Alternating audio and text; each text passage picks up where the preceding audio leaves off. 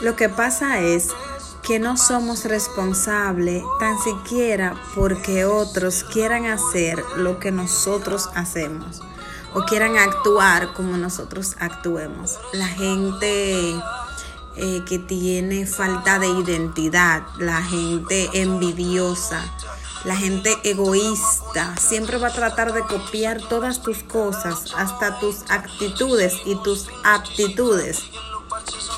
Siempre va a querer no tener incluso lo que tú tienes, sino querer superarte, supuestamente ellos, querer superarte y que tú no tengas lo que tú tienes.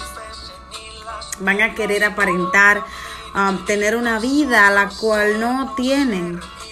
Y mientras permanezcan en esa posición nunca van a poder llegar a tener. Porque cuando te falta identidad, te falta todo porque se trata de que cada persona es de una manera.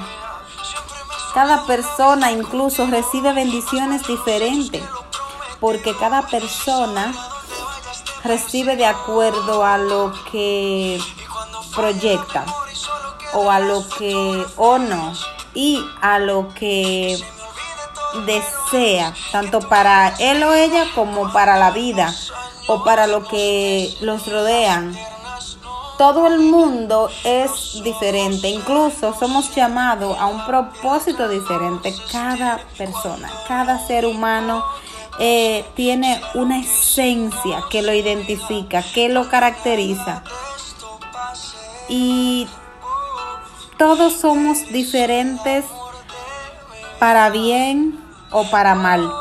Para bien o para mal, porque eres el resultado de todas aquellas cosas que vas regando por ahí por la vida.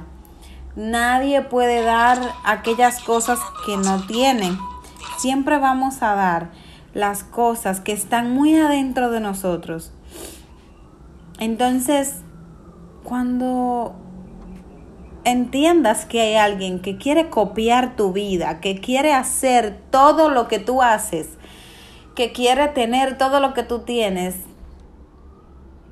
entiende que nunca va a poder llegar a ser como tú, por más cosas que haga o que quiera hacer. Nunca va a poder llegar a ser como tú, porque la esencia de cada ser humano le pertenece a él mismo. Entonces, por eso es que debemos aprender a vivir la vida como si fuera el último día de nuestra vida. Cada día es un regalo, cada día es un milagro y debemos aprovechar todo eso que somos, todo lo que tenemos.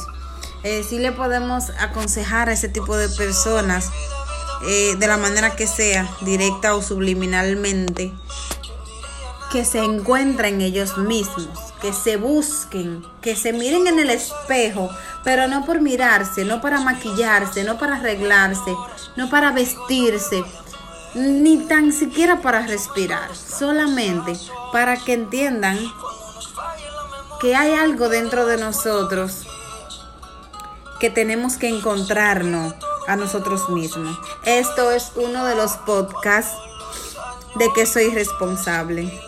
Espero que cada eh, episodio sea de, bendición para tu vida y que así tú lo compartas con aquellas personas que entiendes que han sido, eh, que tú, que, podrán ser eh, identificadas así como tú también, porque yo sé que cada cosa que aquí hablamos identifica y confronta nuestra vida y podamos ayudar a otros también.